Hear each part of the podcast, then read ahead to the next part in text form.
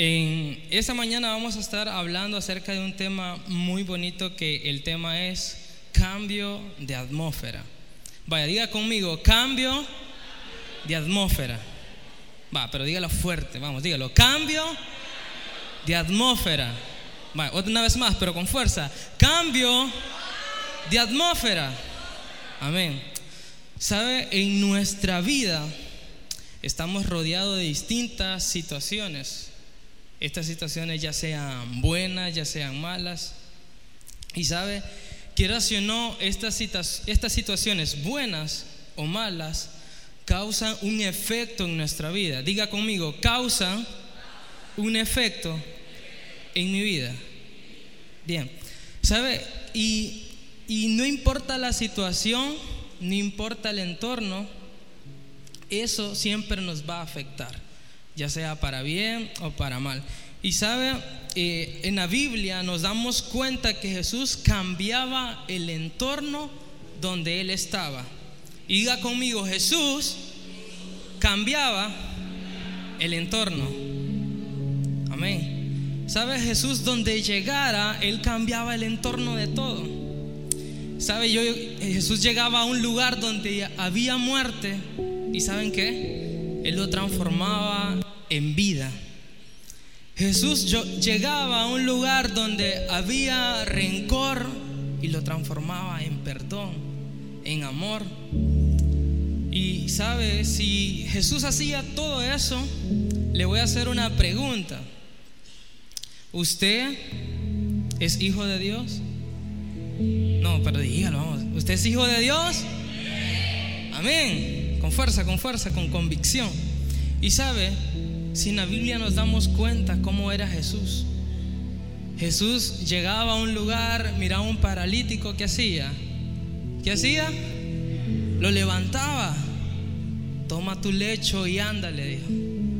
Y sabe, como hijos de Dios, debemos de causar un impacto donde estemos. Como hijos de Dios, tiene que haber un cambio ahí donde usted vive tiene que haber un cambio. En su familia tiene que haber un cambio. Diga, diga conmigo, tiene que haber un cambio. No, pero dígalo, vamos. Tiene que haber un cambio. Amén. Así que quiero que vayamos a Efesios. Busque ahí en su Biblia Efesios. Efesios 4 del 17 al 23. Cuando lo tenga me dice un fuerte amén y honrando la palabra se pone de pie por favor. Y dice el 17, esto pues digo y requiero en el Señor, que no andéis como los otros gentiles. Y dígale al que está a la par, no andés, vamos, dígale al que está a la par, no andés como los otros gentiles. Y sigue y dice, que andan en la vanidad de su mente. Y dígale al que está a la par, hey, no andes en la vanidad de tu mente. Vamos, tóquelo, no tenga pena, yo creo que no le va a hacer nada.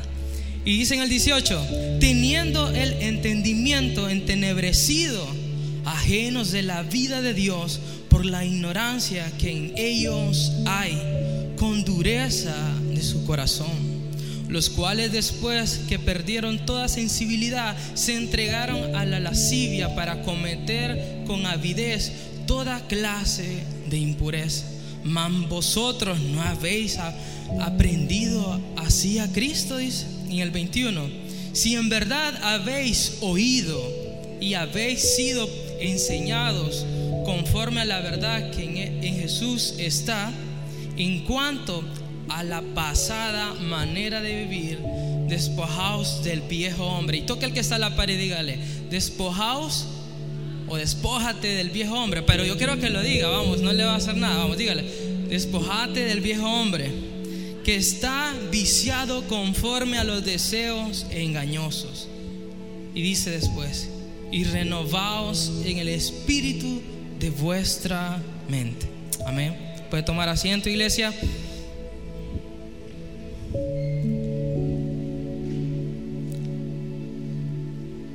¿Sabe? Eh, quiero que lea esto.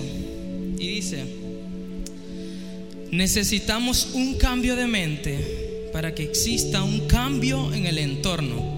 Vamos, repítalo porque usted ir repitiendo se le va quedando y lo va declarando. Dígalo, necesitamos vamos, dígalo fuerte, necesitamos un cambio de mente para que exista un cambio en el entorno. Y quedémonos ahí. ¿Sabe? Eh, como decía el tema, es un cambio de atmósfera. Y, y me voy a detener un poquito acá no espere, y se lo voy a decir así, que en su vida haya un cambio si usted no ha cambiado esto. ¿Qué no ha cambiado? Su mente, su forma de pensar. Muchas veces pensamos y actuamos como los gentiles.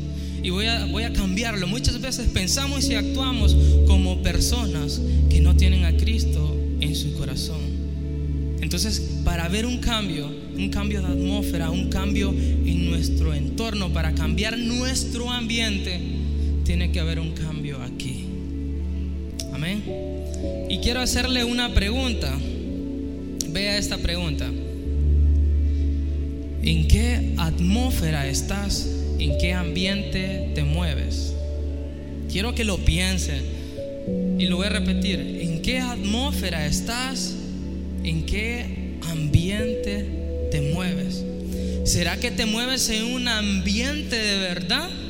¿Será usted que usted se mueve en un ambiente de verdad, de justicia? ¿Será que usted se mueve en un ambiente de amor, de compasión, un ambiente de gozo? ¿O será que está en un ambiente de comodidad? ¿Será que usted se encuentra en un ambiente de rencor?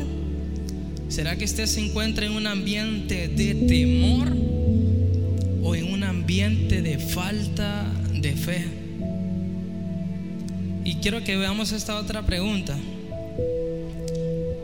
A ver. ¿Por qué no hay un cambio? ¿Alguna vez se ha preguntado usted, ¿y qué pasa con mi hermano? Muchas veces hacemos algo equivocadamente. Muchas veces, muchas veces decimos, hey, ¿y ese por qué no cambia? Yo veo que Melky no cambia. Es que aquel no cambia. ojo, ojo, ojo. Deje de esperar que los demás cambien, cambie usted. Amén. Porque si vivimos con nuestra mente como gentiles, como lo éramos antes, como personas que no tienen ese amor de Dios en, nuestro, en su vida, nunca va a haber un cambio. Nunca espere que el cambio suceda por otro. Empiece usted. ¿Sabe que con los chicos hablábamos en los momentos de oración que tenemos y decimos que un avivamiento, muchos están esperando que venga otro y lo provoque en esta iglesia? ¿Y sabe qué? ¿Por qué no lo provoca usted? Usted puede provocar ese avivamiento en su vida. Gracias, hermano. Usted puede provocar ese avivamiento, usted puede provocar ese cambio. Y ahora vamos a dar respuesta a esta pregunta, ¿por qué no hay un cambio? Y quiero que vea este.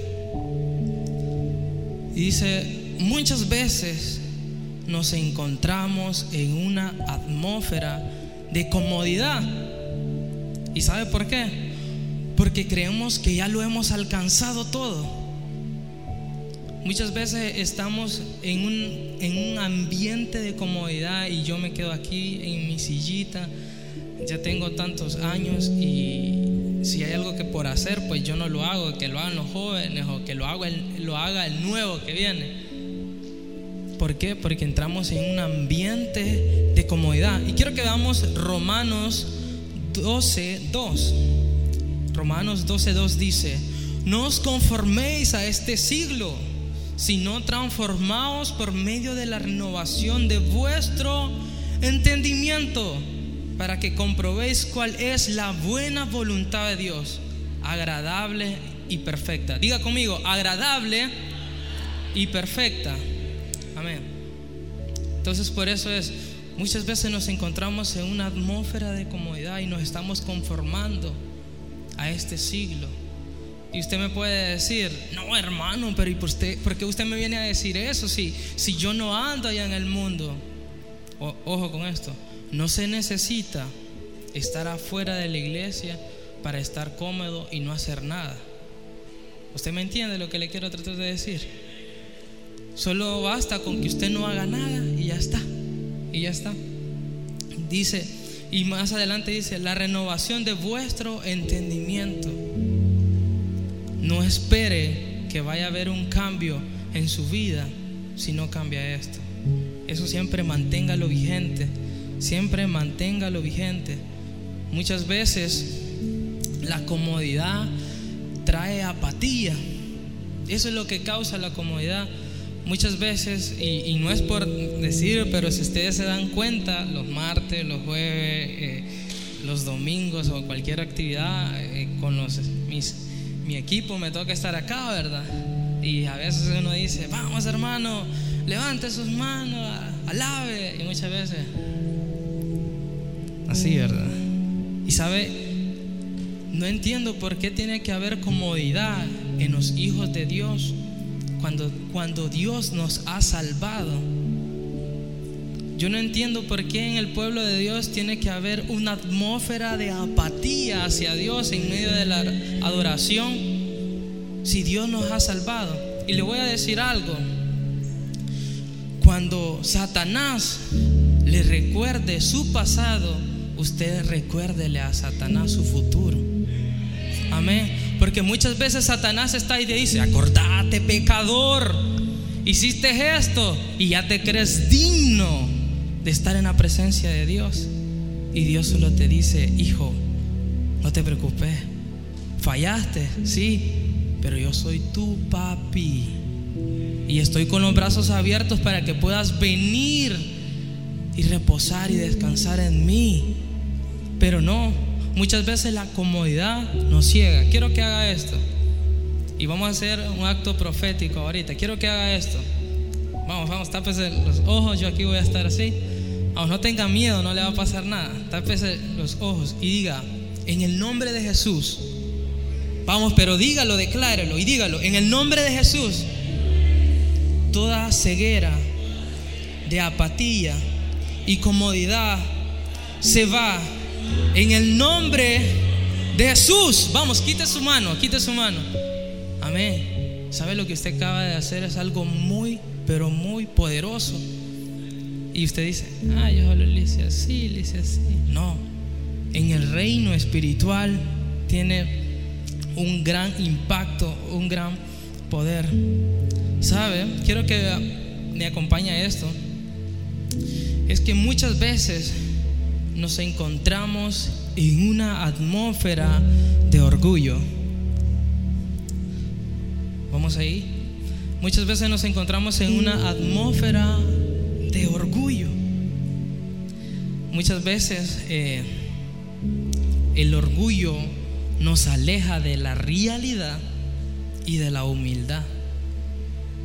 Muchas veces usted dice, no, yo no soy orgulloso. Dios fuerte. No, hermano, ¿qué pasó? Sabe, muchas veces no hay un cambio porque una atmósfera de orgullo aquí, diga, diga conmigo, aquí puede más que lo que Dios puede hacer. Y, y sabe, quiero que vayamos a Proverbios 11:20. Proverbios 11:20. Y dice, cuando viene la soberbia, viene también la deshonra, mas con los humildes está la sabiduría. ¿Sabe? No crea que usted con su orgullo va a conseguir grandes cosas. Muchas veces el orgullo no nos deja avanzar. Y muchas veces decimos, y lo que decía al principio, hey, ¿por qué no cambia aquel? ¿Por qué no cambia aquel? Tranquilo, primero cambia usted. Sabe, muchas veces el orgullo no nos deja ver los errores que hemos cometido y creemos que no hemos hecho nada. Creemos que el orgullo es lo que nos mantiene. No, que así soy yo. No, Usted es hijo de Dios, pero usted, usted no tiene que ser y usted en el nombre de Jesús no es ninguna persona orgullosa. ¿Sabe? El, el ser orgulloso genera una ceguedad en nuestra vida, porque el orgullo nos lleva a creer que ya no las sabemos todas, que ya nadie nos puede enseñar, que ya nadie nos puede decir algo. Y sabe, yo me he quedado sorprendido porque yo he conocido niños que, que los niños me dicen, mire tal cosa, y yo me quedo, ah, es cierto, es cierto, así, analizando. De un niño podemos aprender. Yo puedo aprender de cada uno de ustedes y usted puede aprender de mí. Y sabe, es tiempo de que en nuestra iglesia, diga conmigo, en nuestra iglesia, vamos, pero dígalo con convicción, en nuestra iglesia no hay, vamos, dígalo, no hay orgullo. Y si lo hay, hoy se va, pero dígalo con convicción, hoy se va. Amén. ¿Sabe?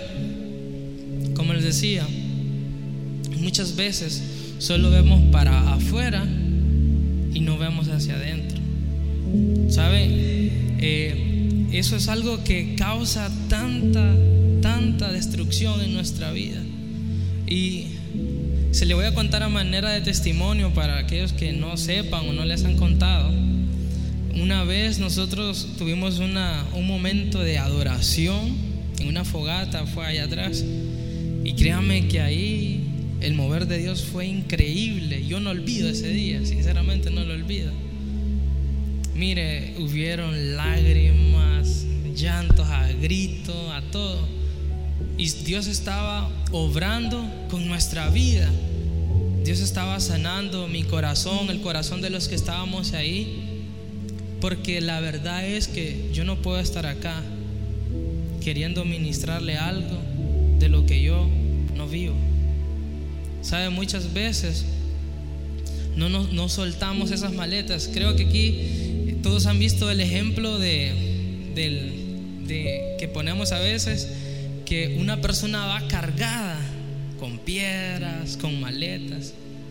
Y muchas veces esa piedrita de orgullo nos está estorbando para seguir avanzando y avanzando en nuestra vida.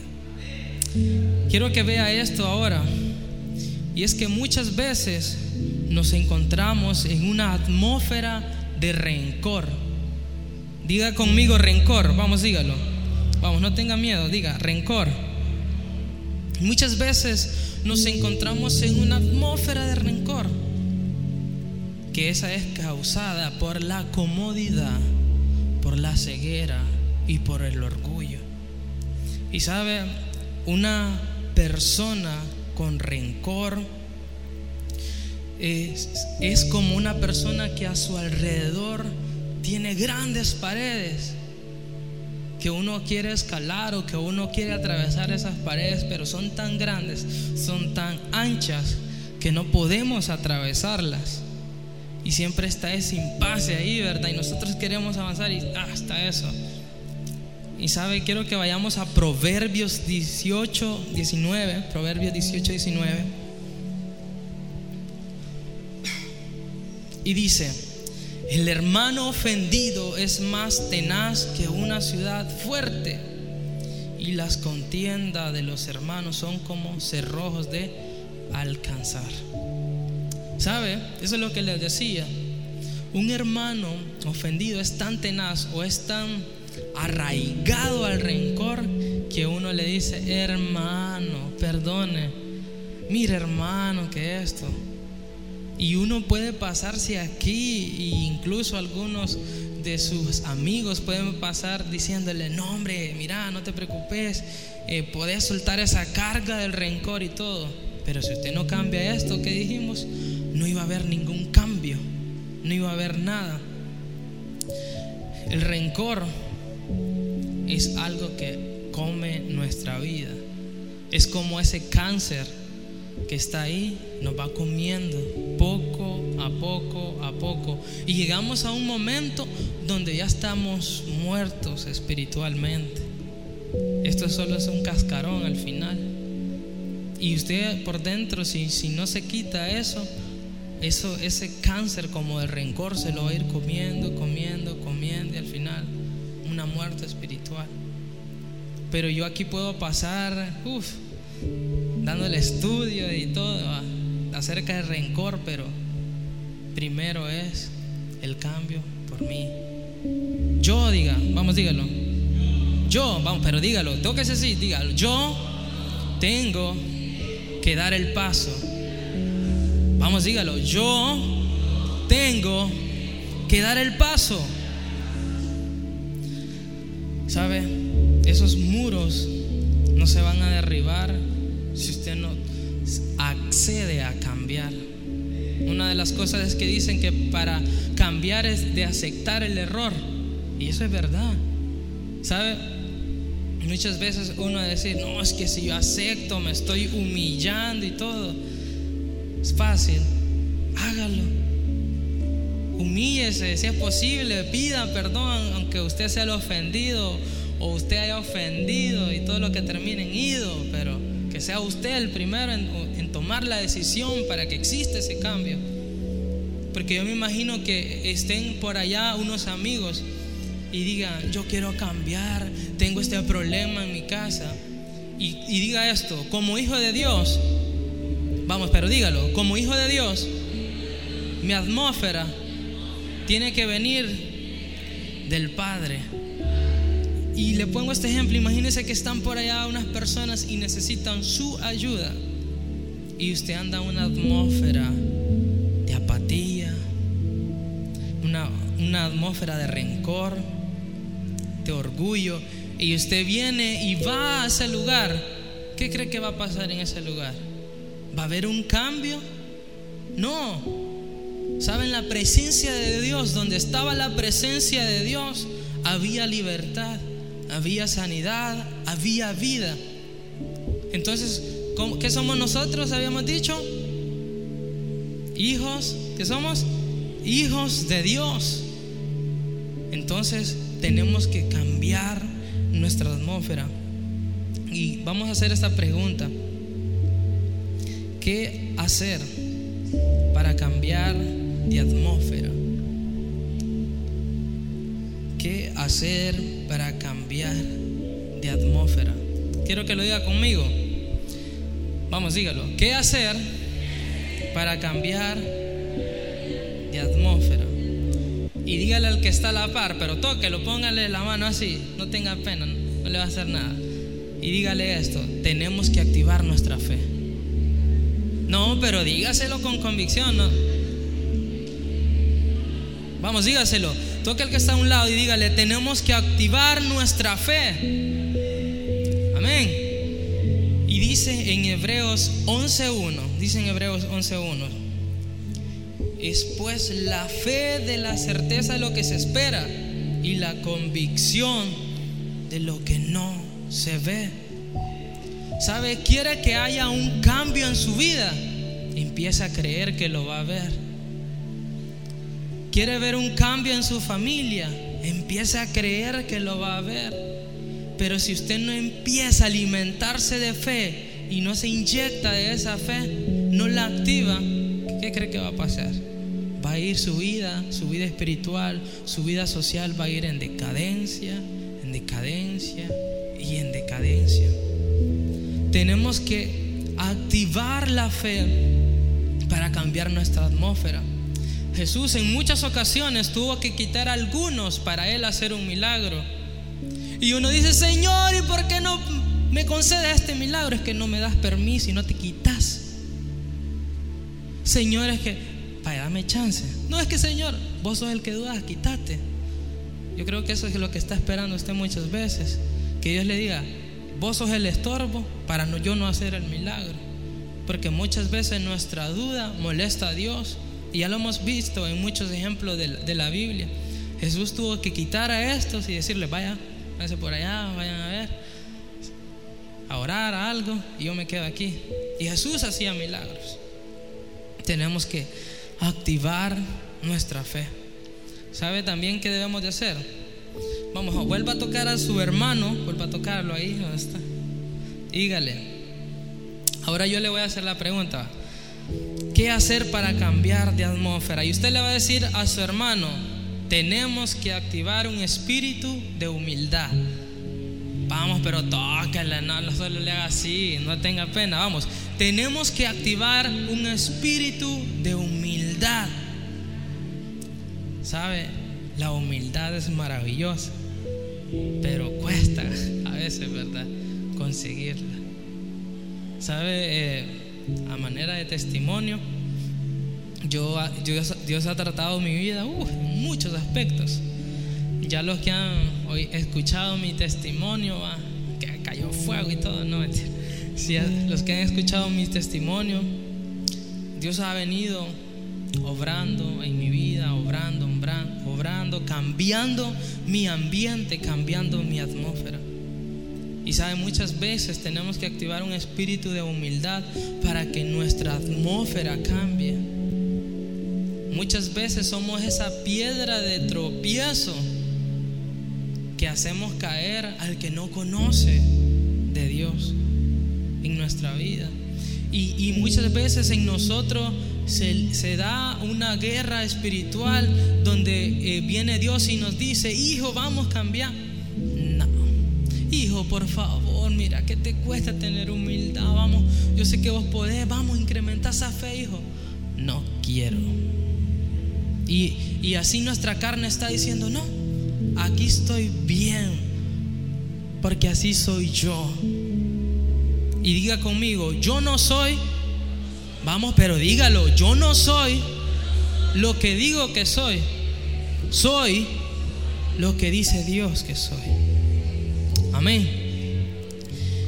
Bien, eh, vamos a Santiago. Perdón, vamos a ir a Efesios 4.2. Efesios 4.2.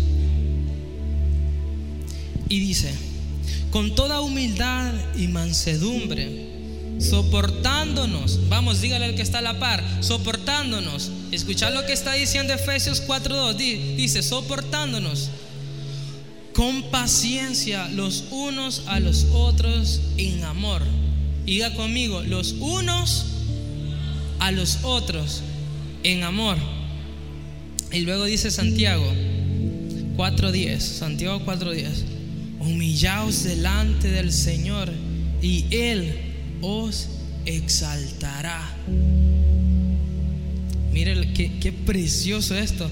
En, Efesios nos está diciendo que nos debemos de soportar con paciencia los unos a los otros con amor. Y muchas veces vemos a alguien y dice, ya va para arriba, man. Y el, hermano, Dios les bendiga. Y uno así en sus adentros va. Si te conozco, papá. Yo conozco tu vida, hijo. Ey, ya dejemos eso de lado. Es tiempo que haya un espíritu de humildad, de comunión en nuestra vida. Y quiero que vayamos a, a esto, vea esto, que dice, tenemos que activar un espíritu de perdón en nuestra vida. Vamos, dígalo. Debemos de activar. Va, probando sonido, va. Debemos activar un espíritu de perdón en nuestra vida. Ay, ay, ay, ay, ay. Hmm, eso del perdón, Dios, me guarde, va. Acepto todo, pero de ahí yo me hago un ladito, ay que vea quien la agarra. No. Es tiempo de despojarnos de toda apatía, de todo orgullo, de todo rencor y activar en nosotros un espíritu de perdón. Dice la Biblia que nosotros somos templo y morada de... Vamos a ver. Nosotros somos templo y morada de... Vaya, ya lo dijo usted. Usted es templo y morada del Espíritu Santo de Dios. Y será que, disculpe la expresión, y no se me va a ofender, no, o la cambio, no sé. Mire, ¿será que usted, usted cree que Jesús anda con niñadas espirituales? Ay, Señor, ya caí mal. ¿Será que Jesús anda con niñas espirituales? No. Él es un, el Espíritu Santo de Dios es el que deposita amor, paz, lo vemos en Gálatas 5, y que deposita todos los dones del Espíritu. Pero muchas veces como hijos rebeldes decimos, no, yo ahí no perdono. ¿Sabe? Está bien, está bien que usted venga a los servicios, puede venir el martes, puede venir el jueves, torres de oración, puede congregarse en una célula, puede apoyar en todas las actividades, puede estar el domingo acá, ya sea bien bonito ahí en la batería, bien bonito ahí en el bajo, en la guitarra, ¿verdad? Cantando, qué bonito se ve, mire, bien bonito los hermanos con la camisa celestita, bien bonito, bien bonito, bien bonito. Eh, cómo pasan con los niños, muy lindo, muy lindo. Está bien hacer todo eso, pero si usted no tiene un espíritu de perdón en su vida, dígame, ¿y usted qué está haciendo? Ahí después me, me, agarra pedrada, pero ¿y usted qué está haciendo? Y si se fija, prácticamente toqué varios ministerios. No solo basta con este cascarón, ¿verdad? Que esté aquí sirviendo, a, tocando. Eh, y te exaltamos, Dios, en espíritu.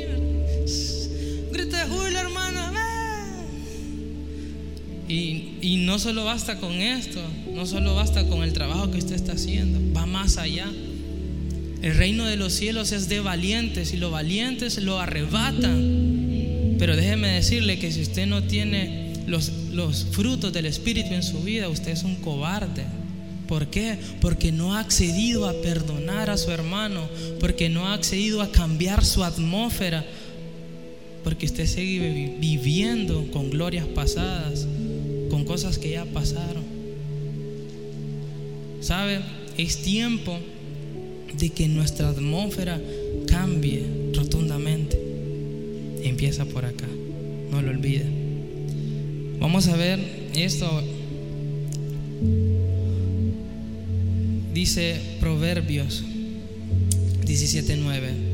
El que cubre la falta busca, el que cubre la falta busca amistad, mas el que la divulga aparta al amigo. Vamos, toque al que, al que tiene a un lado. Vamos, toque al que tiene a un lado. ahí después me regaña, sí, sí, yo lo hago muy serio acá. Toque al que está a la par y dígale, tú eres mi amigo. Pero dígaselo, hermano, vamos, vamos, ánimo, ánimo. Dígale, tú eres mi amigo, tú eres mi amiga, dígaselo. Y los que están aquí también lo son. Vamos, dígalo, y los que están aquí también lo son. Amén. ¿Saben? Esperar vamos, vamos a ver algo que es muy maravilloso y es una atmósfera de la presencia de Dios genera algo. Dígalo conmigo, una atmósfera de la presencia de Dios genera algo. Vaya a ser una prueba de sonido. Yo quiero que usted lo diga con su boca, que lo confiese y dígalo. Una atmósfera de la presencia de Dios genera algo. Amén. ¿Y sabe qué es lo que genera?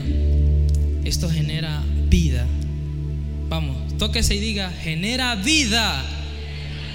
Ay Dios, vamos, no se me esté durmiendo. Vamos, diga, genera vida. Amén. Y, puse ese versículo ahí porque en Juan 11, eh, del versículo 1 al versículo 44, vemos la historia de Lázaro. ¿Sabe? Para la familia de Lázaro ya todo estaba perdido. Pero la presencia de Dios, Jesús aquí en la tierra, para algunos que, piensan de una forma equivocada, déjeme decirle que Jesús era 100% hombre y 100% Dios. Y, y, vemos esta historia de Lázaro, que ya llevaba cuatro días Y estaba ahí la familia decepcionada, ¿verdad? Y eran muy amigos. Y Jesús llega. Yo imagino que le dijeron, ¿verdad? No, hombre, ¿y para qué venís? Si ya murió, ya llega, ya lleva cuatro días. Y saben, Jesús estaba esperando a que se acabara todo lo natural para él hacer algo sobrenatural. Y viene Jesús y le dice, ¿verdad? Lázaro, ven fuera. Y Lázaro dormidito, ¿ah? Lázaro, ven fuera. Y ahí, ah, la voz de mi amigo. Y le vuelve a decir, Lázaro, ven fuera. Y, Lázaro dice, ¿y qué, qué, me pasó, verdad? ¿Qué me pasó? No recordaba nada, me imagino. Y le vuelve a decir, Lázaro, ven fuera. Y él salió. ¿Sabe dónde Jesús está? Y donde Jesús, cuando estaba aquí en la tierra, llegó, ahí no existía muerte. Y yo le quiero decir algo. Es tiempo que quitemos toda muerte espiritual de nuestra vida. Es tiempo que nos desechemos toda esa atmósfera de muerte que muchas veces andamos espiritualmente. Y, si somos hijos de Dios, que haya vida. Y ese es un ejemplo del de Lázaro que él causó, el, que Jesús vino y lo llamó y lo resucitó. Y sabe, es tiempo de que usted también dé vida a todo lo que lo rodea. Vida en lo espiritual, vida en lo económico, vida en lo físico, vida en lo moral. Porque muchas veces nos encontramos muertos en esa área. ¿Sabe qué también hay? Hay unidad. Esto es muy precioso, mire. Siempre hay unidad. Vamos a ver. Si me ayudan los chicos. En una, dice, una atmósfera de la presencia de Dios genera unidad.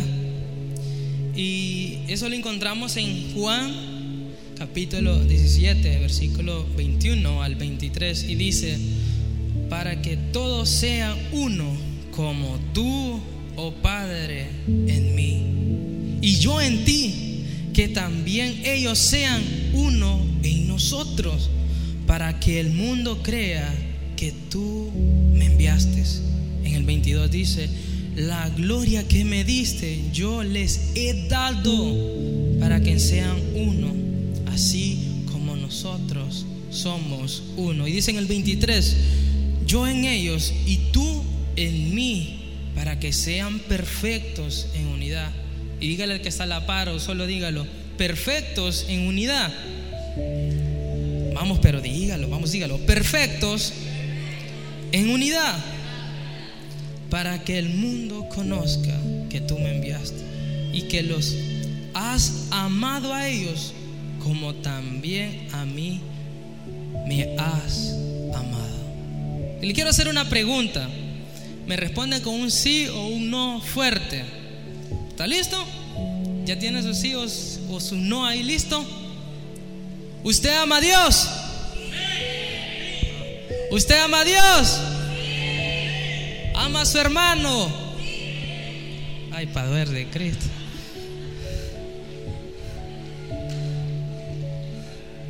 ¿Qué pasó? Si, si amamos a Dios, si hay una comunión con Dios, usted tiene que amar a su hermano. Hoy vamos a cambiar. Vamos a hacerlo otra vez. ¿Usted ama a Dios? ¿Ya perdonó? Amén, por lo que dijeron que sí. ¿Sabe? Tienen que empezar a ver un cambio, un cambio de atmósfera en esta iglesia. Ya no agarrar una flecha va a decir, viene otro, viene otro.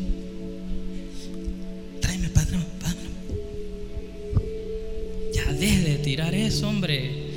Vaya y vaya a curarlo mejor. Ya quizás lo tiene la espalda o el pecho toda ahí llena de hoyitos, de flechas que les ha tirado. Ya es tiempo que vaya cambiando la atmósfera de rencor, de odio y todo eso, de disensiones en nuestra iglesia. Y tiene que haber una unidad como tú dices y yo somos uno solo.